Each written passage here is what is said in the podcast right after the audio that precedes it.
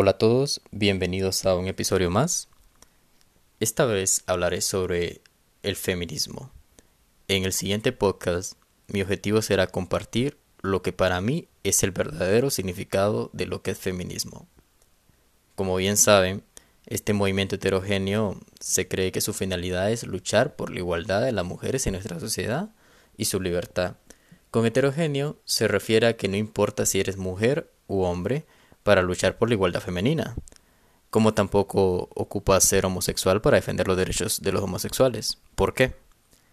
Sencillamente porque los derechos por los cuales pelea el feminismo, como cualquier otro movimiento social que busque el bien común, no son más que los derechos universales que todo ser humano tendría que tener para su total integración. El feminismo se ha malinterpretado como algo que solo busca el bienestar femenino, pero incluso la Real Academia Española define feminismo como un principio de igualdad de derechos de la mujer y el hombre. Pero ¿por qué la balanza se ha inclinado tanto hacia donde la mujer?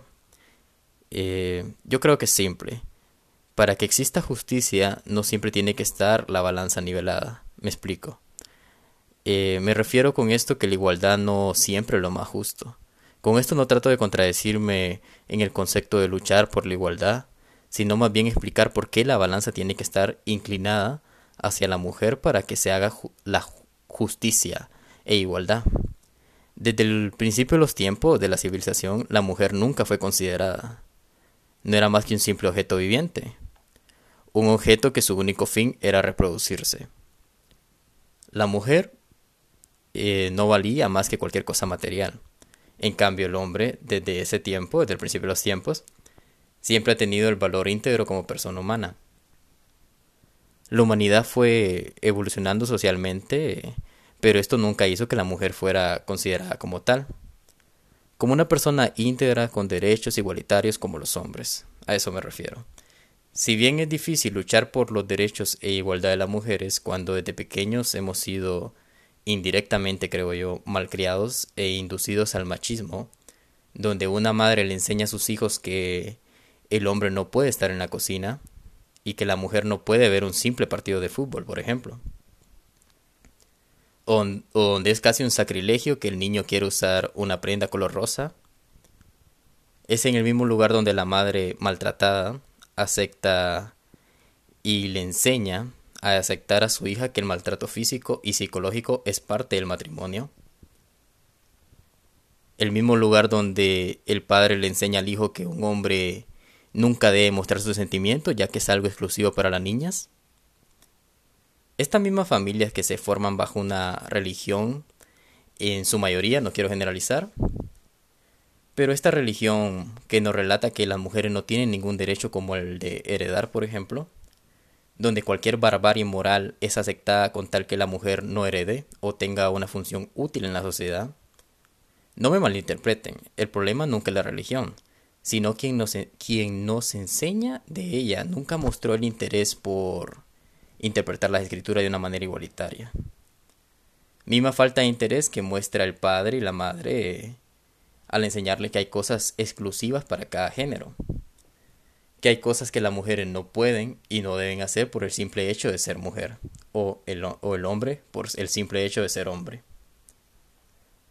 Eh, yo creo que para lograr que el feminismo cumpla su función debemos cooperar todos en ser conscientes y hacer conciencias que en la actualidad aún hay mujeres, inclusive sociedades enteras que aceptan que la mujer sea considerada como un objeto sin derecho, donde en nuestra sociedad hay muchas mujeres que, por ejemplo, de sus madres o, o cualquiera que fuera el motivo de su aceptación, a ser esclavizadas a un matrimonio lleno de dolor y maltratos eh, nunca tienen el valor de ser autoliberadas de dicho matrimonio.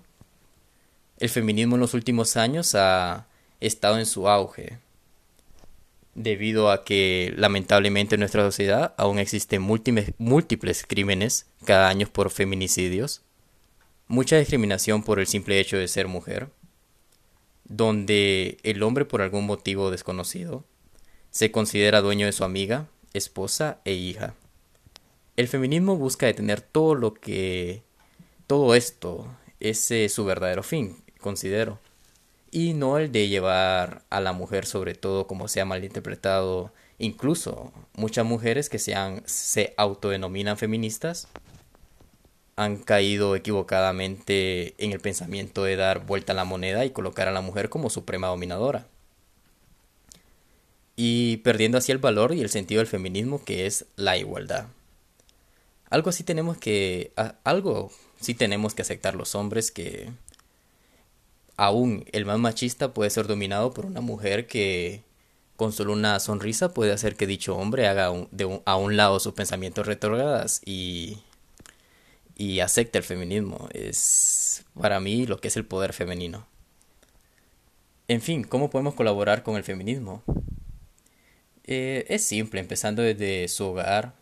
Su esposa no está obligada a hacer todas las tareas domésticas y tampoco usted, sombría, no debería ser tan frágil como para romperse por lavar un plato, por vestir una prenda rosa. Enseñando a su hijo que nunca bajo ninguna circunstancia puede agredir a una mujer y fomentando su caballerosidad y también enseñando a su hija que nunca debe abusar de la buena voluntad de un hombre y que ella también puede ser eh, una princesa pero que también puede hacer tareas como hombre. Y pues nada, este es el tercer episodio del podcast. Tenía muchas ganas de hablar de este tema, dar mi punto, mi punto de vista y gracias por escucharme y hasta el próximo episodio.